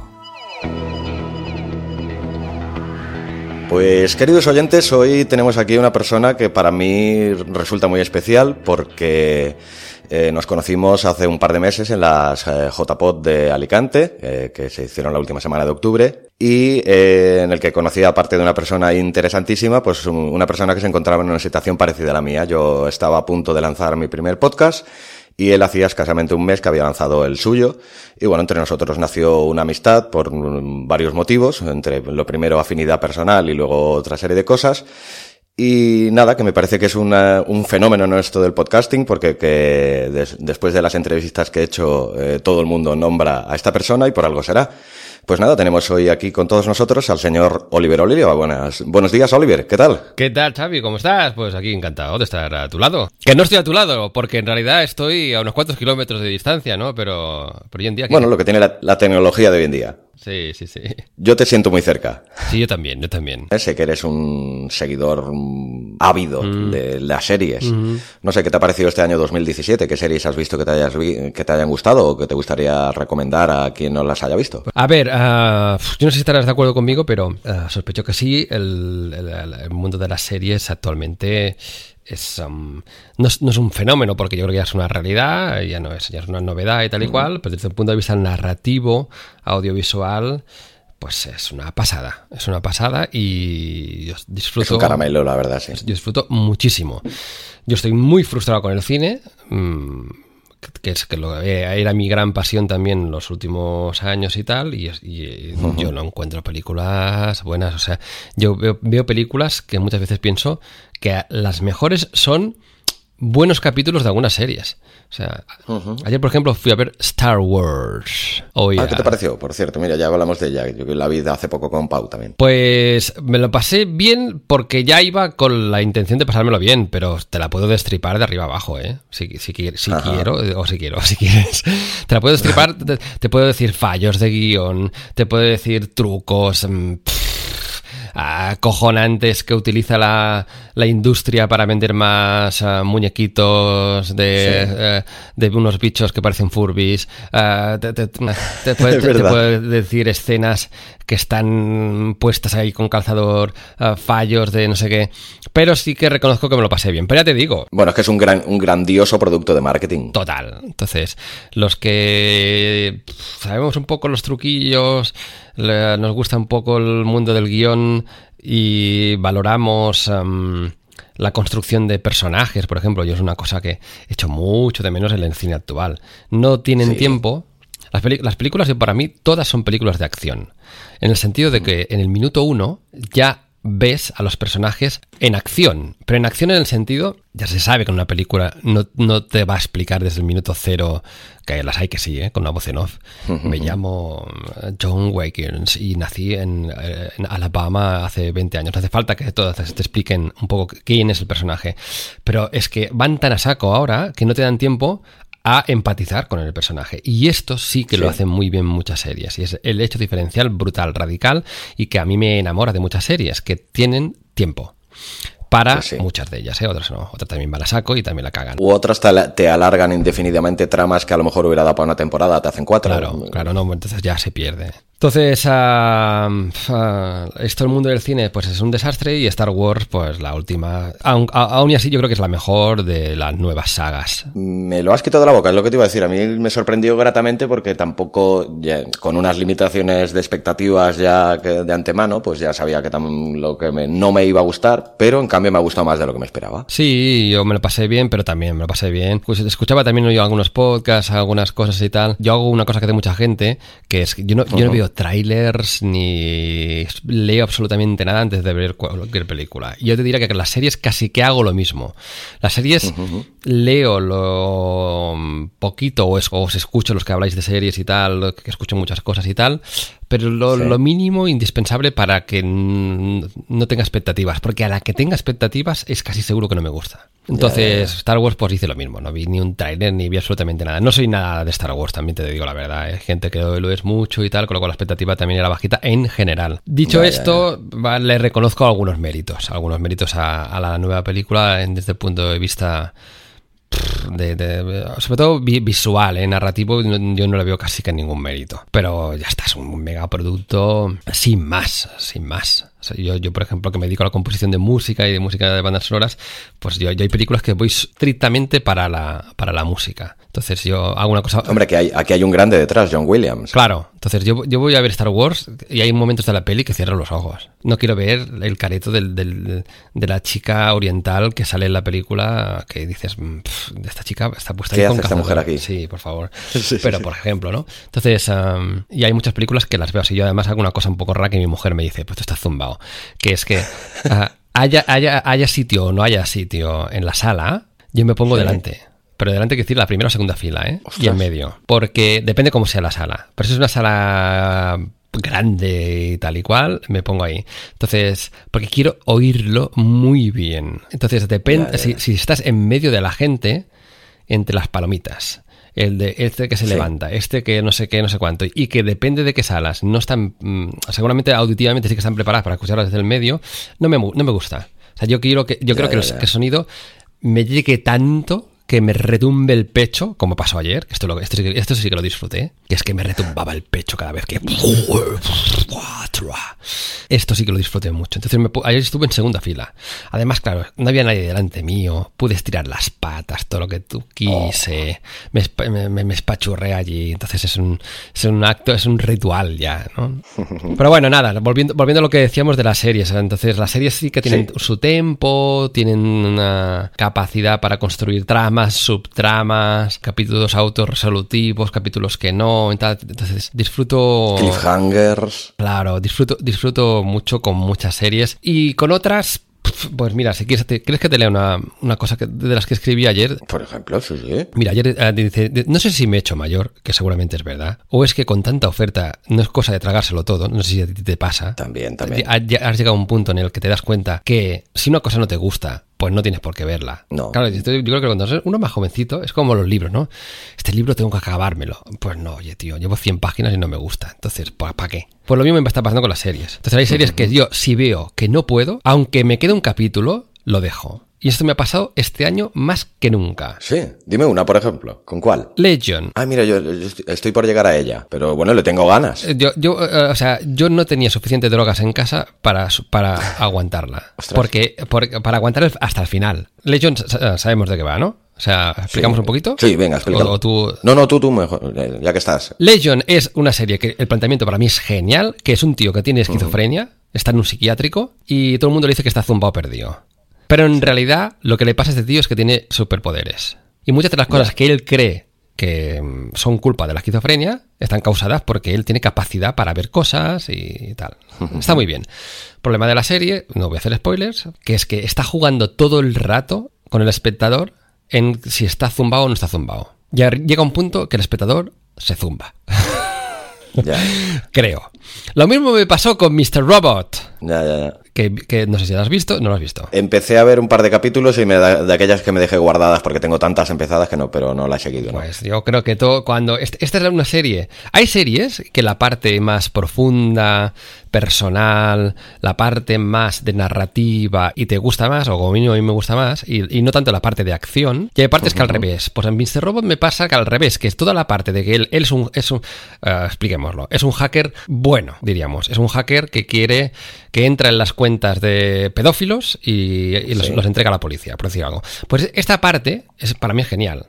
Pero hay una parte más de paranoia de Mr. Robot, de cosas que él tiene paranoia que no voy a explicar, que cansan, amigos. O sea, cansan, no sé. Otra serie que esta la debes haber visto tú, no sé por qué se me atrancó. Big Little Lies. Sí, ah, bueno, a mí me gustó mucho. De hecho, la, tengo entre de las mejores del año. O sea, tengo que aguantar más, ¿no? De tres capítulos. O sea, los tres primeros capítulos no supe verle el qué. Aparte es que son siete, pero bueno, sí. No pero a partir del cuarto crece bastante. Vale. Los tres primeros son como muy de presentación de personajes y las tramas se van desarrollando, pero muy lentas. Y a partir del cuarto coge un cierto empuje y un empaque la historia más. Pero a mí sí me gustó mucho, pero. Vale. Tabú, otra que tampoco. Sí, no ves, a mí esta me defraudó bastante, esperaba mucho más. Ah, Fargo, tampoco. Fargo, las dos primeras para mí geniales, la última. Ah, yo es que la, última no he llegado todavía. Cuatro capítulos y ya, mm, por favor, no, no puedo más. Stranger Things. Esta me pasó una cosa muy heavy. No vi el último. A ver, ¿qué te pasó? No, la vi Hostia. toda la segunda temporada y el último me negué a verlo. Digo, es que, vale, adiós. ¿Por qué? Porque estoy hasta el moño de eh, esto de repetir fórmulas que funcionan que para mí Ya. dejan de funcionar justamente porque no quiero ver más de lo mismo. Pero bueno, cuando se saltaron precisamente la fórmula en el séptimo capítulo que tanta controversia ha levantado, ¿qué te pareció el séptimo capítulo Hostia, de, de recuerda- la segunda temporada? recuérdame el Things? séptimo capítulo por encima Eh, sin de esto. El que te descoloca toda la historia. Precisamente me dice que es una historia que está muy- va siguiendo exactamente la trama de la primera, Ya. es una repetición. Y en cambio en el capítulo 7 conoce a la banda aquella de Punkies, en la que conoce, es que no por no decir Ya. spoilers, a una persona muy especial Sí. que tiene unos poderes similares a ella. Sí, pues, ¿Qué pues te pareció este capítulo? Porque ha sido el que más ampollas ha levantado. ¿cuántos capítulos son? Nueve. Ah, pues a lo mejor me quedé en el séptimo, ¿eh? Porque esto no me suena. ¿Ah? A lo mejor no, no fue Vale, el último. vale. A lo mejor no fue el último. te, te tenía que haber dado uno más. Pero pff, hasta un punto determinado yo para mí me parecía lo mismo. Entonces ya es, bueno, no sé qué. Y ah, cuidado, porque ahora, ahora vas a saltar de la silla. Pero he intentado tres veces, tres, ¿eh? Que no son que no, ni uno, ni dos, ni tres. Pasar del tercer capítulo, pero no lo consigo, de The Leftovers. Lo siento. Le pasa a mucha gente. No, hombre, no tienes por qué sentirlo. Es Ya, normal. por favor, o sea, que alguien me... ah, dímelo tú. Ah, dime que tengo que aguantar más o dime cómo tengo que hacerlo. Porque, por ejemplo... Tienes que dejarte llevar. Confía en el guionista y, y si te está explicando eh, eso que parece tan incomprensible Mm. y que, ¿qué me está diciendo este hombre? Dale tiempo, haz un salto de fe y déjate llevar por la historia. Pero claro, si no te cautiva, también es tontería que, que sigas. No, pero- no, no, porque realmente yo creo que es importante esto. Esto es importante mm, porque, pues es eso. Yo, por ejemplo, mi, mi mujer es súper impaciente. Entonces vemos una peli, cuando lo, lo que sea, o una serie y tal, y muchas pelis que hasta 10, 15 o, o mucho tiempo más para adelante, tú no acabas de entender qué está pasando. Y entonces Ya. ella desde el minuto uno me va diciendo, ¿pero esto por qué? Digo, espérate. Es que aparte con esta serie, como, como me ha pasado con mucha, con mucha gente, sí que le he comentado y eso, y me, me comentaban, dices, es que claro, es que ha desaparecido un 2% de la población mundial. Lo digo todo esto porque no, no adelanto nada y aparte no haces spoilers. no. Pero es que no me explican por qué. Pero es que el Damon Lindelof, el, el guionista y creador de la serie, ya dijo desde el primer momento que Nunca él no iba a hablar de eso. Es, ¿Y, y la, y la- y la- y la serie aguanta lo suficiente aún ni sabiendo que no se va a resolver eso? Bueno, aguanta, no sabes hasta dónde llega a, a llevar. Precisamente es eso, es que no, si dices que no te gusta mucho el cine de a día de hoy porque no adentran en los personajes y en esto, en este es que aparte hay, en cada temporada hay dos o tres capítulos exclusivos de un único personaje en el que, bueno, te explica todos sus porqués y bueno, tiene unas derivaciones, algunas imágenes surrealistas, eh, es divertida, es triste, a la vez tiene, pero claro, es, es lo que te digo, tienes que entrar en un punto en el que digas, voy a hacer un salto de fe, me dejo, me cojo de la mano del guionista y me dejo llevar. Lo haré y ya está. Que yo, yo creo que también es cuestión de decir, bueno, ¿sabes qué? Pues no le des, no le den más vueltas y. Aparte, la primera temporada estando muy bien, es la más explicativa y eso, la segunda y la tercera son muy diferentes y, y crece mucho la historia también. Pero. Claro. Mira, lo mismo me pasó, que ahora vas a flipar también. Yo hace años intenté y no pude con Juego de Tronos. ¿Por qué? Porque me pilló una época de mi vida disperso, lo que sea, y me liaba entre los Lannister, los Lannister, los Stark. los- No, no entendía nada más. Muchos personajes eran muy parecidos físicamente. Yo no sabía si este era el hijo del padre, de su abuelo. Y no, o sea, no pillaba nada. Digo, madre del amor hermoso. Entonces, este año he hecho una cosa Sí. rara que es, digo, va, va- vas a, lo, lo del acto de fe que dices tú. Vas a hacerte un diagrama en casa en la, en la, en la pizarra y tal de ¿Te la hiciste familia. esto? Sí, sí, lo hice, sí, sí. Sí, en, en plan, para seguirlo un poco, o sea, mínimamente tal. Después vi por internet que había 40.000 historias también para ayudar a la gente de que este es hijo de aquel, del primo, de la abuela, Sí. de, su- de no sé qué. Y lo hice para llegar con tiempo de ver la última temporada. Y ahí disfruté más. También es verdad que, que me pasa lo mismo que pasa con Star Wars y tal, que hay un punto en que disfruto de la banda sonora. Y la banda sonora de, de Juego Oye, de Tronos es- ¿eh? tiene cosas que están muy bien y tiene cosas que, son muy que son muy monas que me, que me gustan mucho cómo lo hacen cómo lo hacen en, en determinados momentos el efecto que tiene para el dragón no que, es, que está hecho con un instrumento muy curioso y tal soy muy friki también de los de los tengo aquí ahora no sé si no sé si voy a ser capaz pero ah, si lo hubiésemos preparado te, te podría tirar yo aquí 40.000 instrumentos y 40.000 cosas que tengo aquí en el estudio Ah. de todo lo que te puedes llegar a imaginar porque es brutal las cosas que hoy en día se pueden hacer con, con ordenador y cómo en Juego de Tronos utilizan, no debe ser por ordenador, pues esto tienen pasta para lo que quieren, para partar, ¿no? Pues cómo utilizan instrumentos mm, orientales raros, curiosos y tal, que los, los les dan un toque con, con, con, un arco de violín para crear el, el, efecto del dragón cada vez que va a tirar fuego, bueno, estas cosas, ¿no? Entonces estas cosas sí que me, me, me, gustan mucho detectarlas y, bueno, y disfruté mucho, disfruté mucho y también disfruté mucho también de la, de la última temporada, que es súper efectista, eh, tal, Juego de, Juego de Tronos. Para mí no es ni mucho menos la mejor, no, no sé, ahora que las has visto todas, pero, pero bueno, Sí, efectista sería la palabra. Sí, diríamos que yo disfruté mucho con los dragones, ya está. Sí, hombre, es que eso es espectacular, la verdad. Entonces ya está, o sea, disfruté con los dragones y disfruté también con una cosa que no la preveí en absoluto, que es que estaba viendo un capítulo con unos amigos frikis que organizan quedadas para ver el capítulo justo el día que sale en una terracita que tienen, pues fue, fue en verano, uh, por aquí cerca de casa y tal, y entonces con unas cervecitas y tal, y después hacer como una especie de, de charleta y eso, digo, ay, pues venga, va, que me apunto y eso. Y cuando estaba viendo el capítulo dije, hostia, no me lo puedo creer lo que estoy viendo. Y es que dos semanas antes había estado en el País Vasco. En Zumaya. Había estado en Zumaya y había estado en San Juan de Gastelgache. Yo en San Juan no he estado, pero en Zumaya sí es espectacular, la verdad, muy bonito. Claro, entonces, pero yo no tenía ni idea. Pero ya te digo que yo intento no ver. Ah, no lo sabía. No, no, que va, que va, que va. Entonces, yo, yo no fui allí uh, porque habían dado Juego de Tronos allí. Pero lo, lo, lo identifiqué a la primera. De hecho, hay una escena donde están hablando. La de Daenerys y con, con el John Nieve. Sí, sí, John Nieve, creo, sí, que en Zumaya, que, es, que ahora hay un, hay un chiringuito, que estuvimos con mi mujer ahí tomando unas tapitas. Sí, sí, sí. Ah, no, yo es que estuve en Zumaya antes de que incluso grabaran Juego de Tronos. Ah, vale, vale. Pues hay un sitio que dices, ay, qué gracia, porque es, es, ahora hay un chiringuito exactamente en ese punto. Digo, ah, qué guay, estuvimos aquí. Digo, y después le dije, mira, cariño. Entonces, yo también tengo unas imágenes de que yo le, que también le grabé a Julia, a mi mujer, subiendo sí. a lo que es a lo que es en la serie es el castillo del, del Red Dragon, creo. O sea, o sea Rocadragón. Rocadragón, sí. eso. Pues uh, que es, es, San Juan de Castelugache. Entonces es exactamente igual. O sea, no han cambiado nada. El castillo sí, pero el camino y la subidita yeah. y tal, las escaleritas, son exactamente igual. Eh, y, y, y, digo, hostia, qué fuerte, porque tengo el mismo, casi que el mismo plano que en la, que en la serie, ¿no? Entonces, bueno, nada, es un punto extra que hace que la serie uh -huh. pues te haga más gracia todavía, ¿no? A mí me flipa mucho, no sé si a ti te pasa, ver un, los making offs y ver cómo se han hecho. Sí. Ay, disfruto mucho, mucho. A veces disfruto más con los making of. De, hay un making of de Star Wars, precisamente, del episodio 1 o el 2, porque ya me pierdo con esto de que se no, hicieron sí, las precuelas y tal. Hay uno Uh, que es que cogen un minuto, sí. esto los frikis de Star Wars lo van a detectar, porque el minuto es el minuto en el que el futuro Darth Vader que es sí. Anakin Skywalker o no, hasta el Vader, no sé cómo se sí. llama, pues el, es el chaval, diríamos, que para matarlo en la, en la, en la película, para mí es horrible ese tío, pero bueno, uh, pues uh, lucha contra, no sé si Obi-Wan Kenobi, también que no sé, no sé qué, en un sitio que hay mucha lava. Hay mucha lava sí. y no sé qué, no sé cuántos, y bueno, para que la gente se sitúe, que ha visto Star Wars, ¿no? Pues el making of es, cogen ese minuto y durante una hora, una hora y media explican todo lo que han necesitado para hacer solo ese minuto.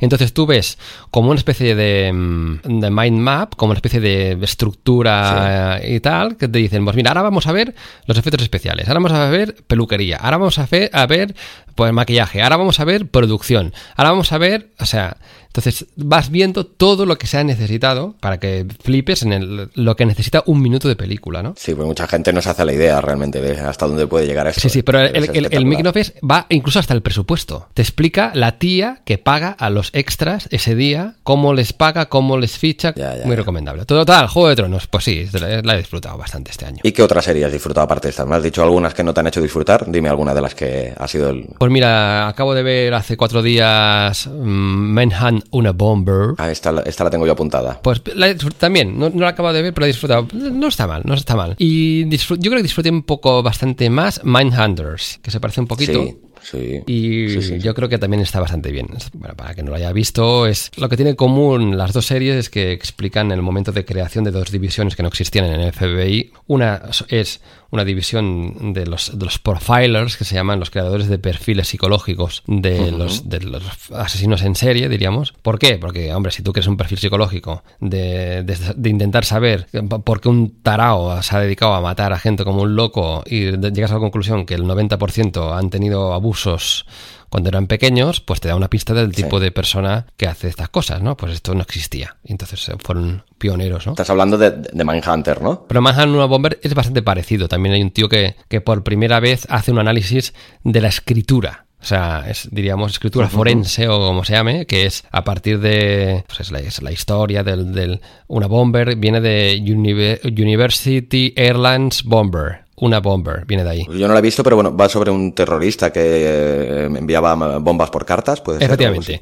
Entre los años 70 y casi que 90, durante 20 años un zumbao eh, se dedicaba a enviar bombas sobre todo a universidades, de ahí la U, a, aerolíneas, airlines, bomber. Entonces eh, enviaba sobre todo a esta, este tipo de sitios y no lo pillaban, no lo pillaban de ninguna manera hasta que, y no, no reveló nada porque esta historia se conoce, que mm, hizo una especie de mm, libro, una especie de documento y tal sobre sus principios y a partir del estudio de cómo escribía tuvieron algunas pistas y ya no explico nada más, pero bueno, está bien, está bien. a mí de Mindhunter me cautivó mucho el hecho de una serie de que, vale, que sí que estudian los perfiles psicológicos de los asesinos en serie, pero que una serie de asesinos en serie no se ve ni un cadáver, ni una gota de sangre, no sé. Es una película muy, muy introspectiva, ¿no? Muy cerebral. Sí, eso, también tiene mérito, ¿no? Sí, tanto. Y mantenerte la tensión durante 10 capítulos. Más que nada lo aviso por la, típica gente que a lo mejor se puede pensar que es una serie muy de acción. No, no, es más bien una serie de reflexión, ¿no? El personaje este grandote, asesino en serie y tal, que no sé cómo se llama y tal, de, con, con bigote que sale en y tal. Kemper, no sé, Ed Kemper. Sí, pues este... Da miedo, ¿eh? Brutal este tío, sí, sí, está muy bien, está muy bien conseguido. ¿Qué más? Uh, pues mira, yo disfruté mucho, además, coincidido con las JPod cuando nos conocimos tú y yo. Ya sé que es muy rollo avatar, lucecitas y tal, pero la nueva Star Trek a mí me gustó un montón. Ah, yo veo que me, eh, las de naves espaciales y esto, ciencia ficción en general sí, pero me, peca esta. Igual que con los superhéroes, por eso de momento no hablo en el programa y no sé si hablaré, acaso que no me lo pida alguien. Pues mira, superhéroes, la que más me ha gustado, que ha habido que también las he abandonado, ha sido The Punisher. Pero ha sido The Punisher justamente porque no es un superhéroe. O sea, en el sentido de que no tiene superpoderes. Entonces, es un, es un Batman que no es ni un Batman, porque Batman tiene trastos, super gadgets super chulis de la muerte. Pero de Punisher ni, ni eso, ¿no? Pero yo creo que es la mejor con gran, gran diferencia del año de, las de Marvel, porque hay mucho trasfondo con otras historias. Por ejemplo, hay, una subtrama ahí latente que es eh, qué pasa con los excombatientes militares que han ido a Afganistán y se intentan reinsertar en, la vida normal. Pues tienen, están medio tarados también los pobres, ¿no? Y hay una línea dentro de la propia serie que trata esto bastante con profundidad. Incluso ves charlas que hacen las, las típicas mm, mesas redondas así, con otros ah, combatientes y tal, que, que está súper bien. Y, y la recomiendo un montón. Es muy durilla, en el sentido de mucha sangre y tal y cual, pero si no tienes problemas con eso, que yo no tengo. Ya, no, no, yo no sería el caso. También la he disfrutado. Yo luego, si no has visto, ya que dices que te gusta tanto el cine y el metacine, los making-offs y todo esto, ¿has visto Feud, Bet and Joan? Pues no, esta también la tengo, pues mira, esta tengo pendiente, ¿sí? ¿Está bien? Esta te la recomendaría, porque aparte es una serie de antología, solo dura una temporada, bueno, de una temporada con estos personajes, la próxima será con otros personajes, y va sobre la, la historia. Lo único que sí te recomendaría un ejercicio, o a cualquiera que no lo haya visto, que es ver la película sobre la que habla, por eso te digo que es metacine. Habla de la película que, que fue de Baby, Baby, Jane, que grabaron Bette Davis y Joan Crawford, y bueno, la serie eh, habla de la vida de Bette Davis, que la hace Susan Sarandon, y Joan Crawford que la hace... Eh, no me sale ahora el nombre, no me saldrá. Eh, pero bueno, está muy bien. Aparte, si ves la película primero, luego en la serie, claro, hacen incluso secuencias que es que eh, te dan el, rodaje y bueno, acción, pum, y te pasas como si estuvieras pasando la película y ves la película y es exactamente igual a la original. Han hecho un ejercicio ahí brutal. Y es muy interesante porque aparte de que sean dos divas, de que ya de por sí su historia fue bastante interesante, pues habla mucho de las pocas oportunidades que tienen las mujeres de cierta edad en el mundo de Hollywood, que es extrapolable a cualquier otro mundo, ¿no? Y me pareció interesantísimo está muy bien, la verdad. Venga, pues me, la apunto, ¿no? Además, yo hay poco, no sé si te, pasa que tengo como una especie de sequía, que estás, estás, enganchado mucho a una, se acaba y dices, y ahora, y ahora la próxima, ¿Ahora hasta que no encuentras otra que realmente disfrutas y, te pillas a ti mismo con ganas de tener un ratito para verla, pues eh, cuesta, ¿no? Esa época de transición, entonces tener cosas ahí pendientes. Sí, yo soy, de ver mil, mil millones de cosas. Yo tengo un truco que es como un truco, es un truco, es una tontería, esto te voy a decir, ¿no? Y dices, hostia, ¿cómo, ¿cómo, tienes tiempo de ver tantas series? Porque hay gente que me dice, hostia, es brutal, ¿no? Hay que me duran nada. Que es que yo no es que tenga la sensación de que pierdes el tiempo cuando ves una serie, Pero hombre, hay veces que un poco sí, porque si uno tiene que dedicarse a trabajar, hacer otras cosas y tal, pues tampoco puedes ver como algunos zumbaos que ven ocho horas cada día, ¿no? No, no, no, no. Pero es que tú lo aprovechas muy bien, ¿eh? Porque sé lo que me vas a decir. pues sí, yo hago ejercicio. Siempre, Eh. siempre. O sea, no- yo no veo series. pff, Bueno, a lo mejor he visto algún día, algún poquito y tal, o para empezar el día que estoy un poco así, no sé qué, y necesito algo relajarme. Pero el 90% de las series que he visto las he visto haciendo ejercicio. Todas. Entonces, Curioso, eh, ¿eh? ¿esto qué hace? Que, que tenga ganas de hacer ejercicio cada día. Mira. por ejemplo, hoy no he tenido tiempo antes de hablar contigo, pero ya lo tengo agendado para esta tarde. Entonces, esta tarde, Ajá. media hora como mínimo. Entre media hora y una hora, y hay veces que estoy más. Hay veces que estoy una hora, una hora y media, dos horas haciendo Te ejercicio. pones con un capítulo y te pones ahí con tu máquina y Tengo pim, pam, una pim, pam, elíptica ¿no? en casa, de estas sencillitas, o tengo cuatro pesas, hago abdominales, hago flexiones, hago de todo, da igual, lo importante es hacer algo. ¿Qué te lo pones con, con cascos o con el audio Tengo, por el tengo- de- depende de, de si hay moros en la costa o no. Entonces, si hay, si hay alguien en casa que me va a entrar a decir me baja el altavoz, coño, leche, perdón, ah, pues entonces ah, me pongo unos auriculares de estos inalámbricos, chachis de la muerte, y, eh, porque tengo que oírlo bien. Entonces, yo lo que tiene un Ya, ya, ya. loco de la banda sonora, pues necesito oírlo bastante fuerte. Yo en eso soy, soy muy pejigueras también, también eso para tanto. Por eso era horroroso para mí cuando tenías que depender de bajarte algo si no tenías otra opción de ver algo, Mm.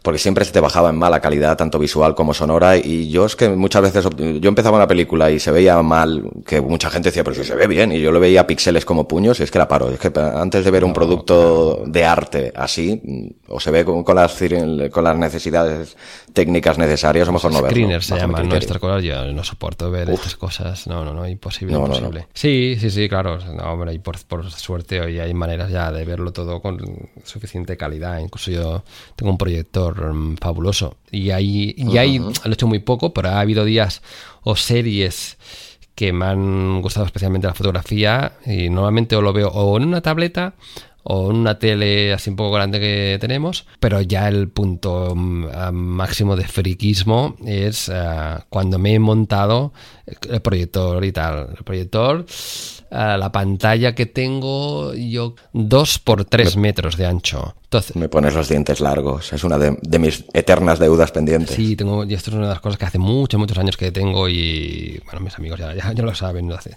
hace como 15 años que tengo proyectores.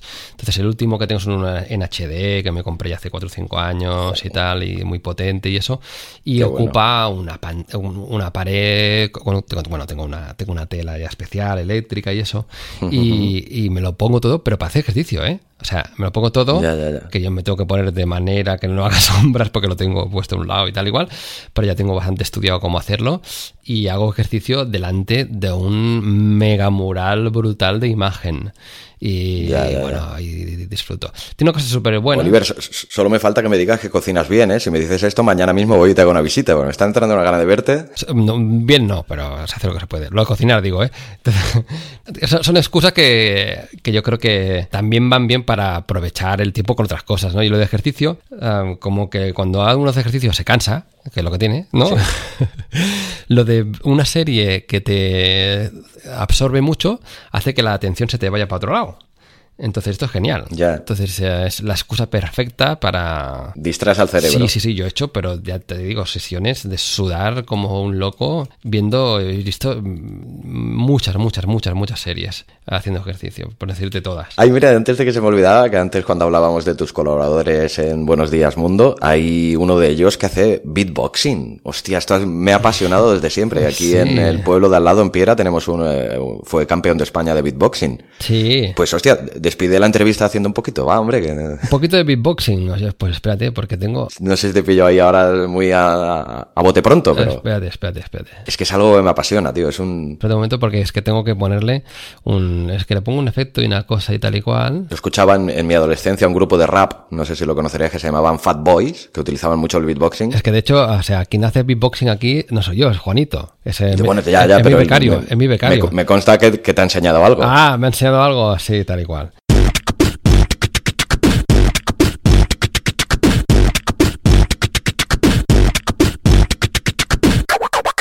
¿Qué te ha parecido la entrevista a Oliver Oliva? Si aún no lo conocías, habrás comprobado que Oliver es un crack y que es un tío súper majo y súper cercano. La verdad es que nos echamos unas buenas risas después. ya que acabada ya la entrevista, aún nos quedamos hablando como una hora más. Qué buen rollo desprende el gran Oliver Oliva.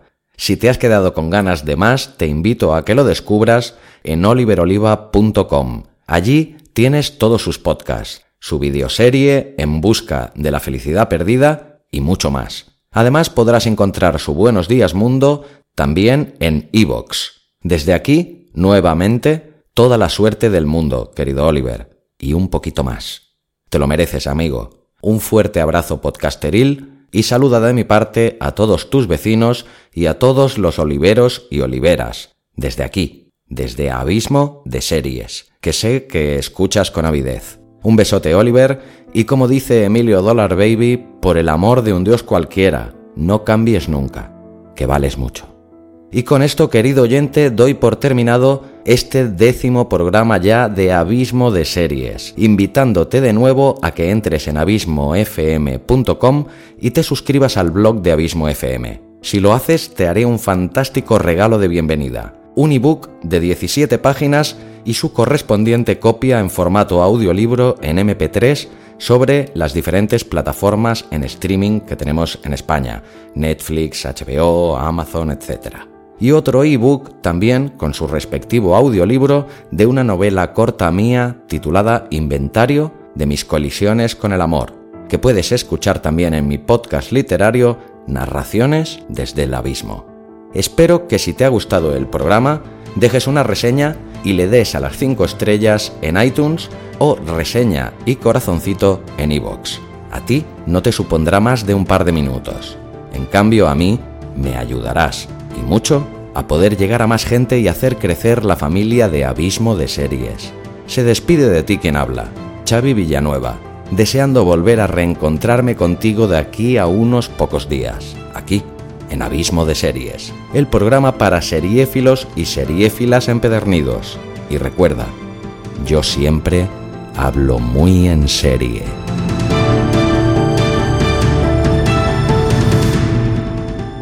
Abismo FM, una voz diferente y muy personal sobre series, podcast y mucho más.